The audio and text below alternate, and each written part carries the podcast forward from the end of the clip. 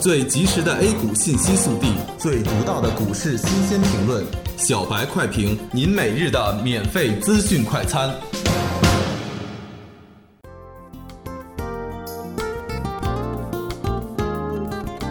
各位听友，大家好，欢迎收听九月三十日的小白快评。小白快评今日话题：持股过节需谨慎。国庆节前的最后一个交易日了，也是九月份的收官之战。按照 A 股以往郁结线里的惯例来说，今天报收阳线是大概率事件。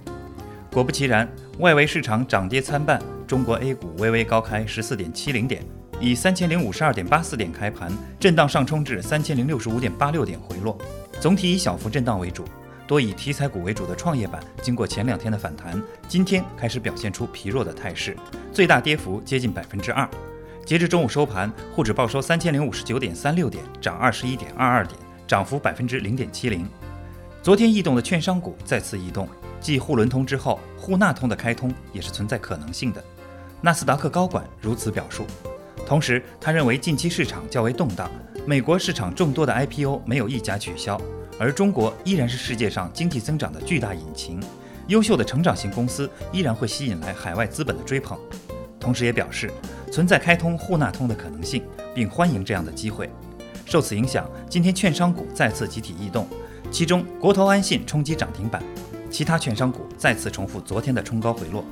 消息上，农垦改革方案有望十月出台，因此土地流转概念股集体走强，罗顿发展封死涨停，景星纸业、罗牛山涨幅超过百分之六，保险和银行股也是全面的上涨，为今天的指数贡献了很大的力量。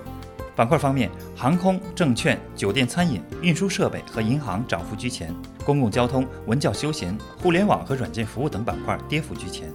明天过节了，很多人都在讨论是持股过节还是持币过节。我们认为应该谨慎的持股过节。到目前，管理层再出利空的可能性并不大，唯一不确定的就是外围市场的变化。如果外围有重大变化，那么不排除影响到中国 A 股节后的走势。因此，在持股过节前要加上谨慎二字。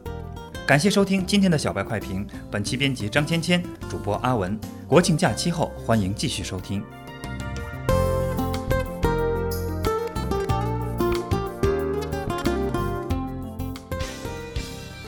学习玩耍两不误。